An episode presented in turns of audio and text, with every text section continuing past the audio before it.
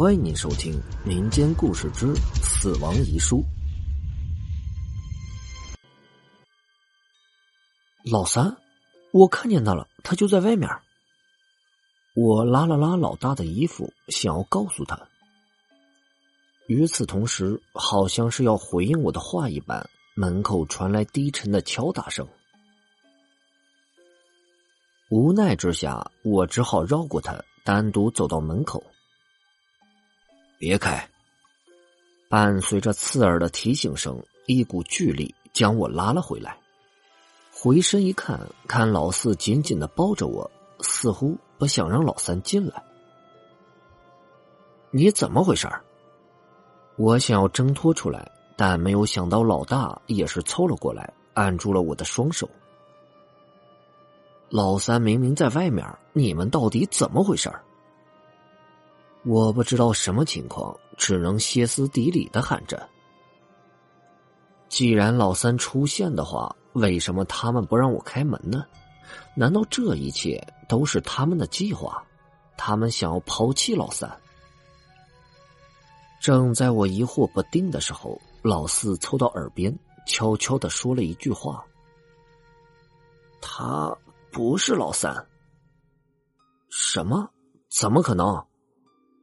我摇了摇头，刚刚明明看见了他，我肯定自己肯定没有看错。虽然样子撇不清楚，但身材起码像了九成，怎么会不是老三呢？你认真看看他的裤子。在老四的提醒下，我还是望了出去。外面还是很暗，那个人的样子有点看不清楚。但是隐约可以瞥见那条喇叭裤。喇叭裤，我猛地打了个哆嗦，身体渐渐软了下来。我可是很清楚的，老三最讨厌的就是这种裤子。曾经有一次，我们送了一条给他当做是生日礼物，结果呢，他一次都没有穿过，还说这是外国佬的破玩意儿，压根儿不稀罕。对了，老三根本不会穿这种裤子，而且他来的时候穿的也不是长裤啊。那这个人是谁呢？我咽了口唾沫，心脏砰砰直跳，因为我想起一件很恐怖的事来。在同学出事的当天，他穿的裤子好像就是这条。当时我们还嘲笑过他。难道外面这人？我再次看了过去，发现他的动作很僵硬，敲门的手也是一卡一卡的，一点也不像正常人。而且他一边敲门，一边有什么东西顺着裤子流了下来。很快的，我看清楚了，顿时就惊讶的说不出话来。那是鲜红浓稠的鲜血，就像那天晚上看见的那滩鲜血一样。那时，我来不及说话，就被他们拉进了房间里。老大和老四死死的抵住房门，像是在抵抗什么东西一样。敲门声又响了很久，房间里的灯也在闪烁着，周围的一切都充满了诡异的气氛。如果那不是老三的话，那只有一个可能，他是同学。他回来找我们报仇了吗？那真正的老三到底去哪里了呢？就这样，那天晚上我们死活没有开门，最后敲门声终究是消失了，而门口那个人影也不见了踪影。当然，后来也是没有人敢去看的。在开门的时候，老四还告诉我，头七的时候死人会回魂，他会回到生前最挂念的地方。我们之前曾经害死过他，所以那不是别人，正是同学的鬼魂。他一定会回来找我们报仇的。我当时也是吓坏了，不禁冷汗涔涔，不敢想象。但是，要是门真的开了，同学会怎么对我们？也许他会残忍的将我们杀害吧。好不容易度过头七那天，我们原本以为一切都过去了，但是很不幸，这只是我们一厢情愿的想法。因为在第二天，警察发现了失踪的老三，他死在了房外的槐树下，跟同学一样，同样是摔死的。根据警方的调查，证明老三已经死去了一天多了。我们知道这个消息之后。顿时都是吓呆了，因为在昨天晚上，老三还跟我们待在一个房间里，一起聊过天儿啊。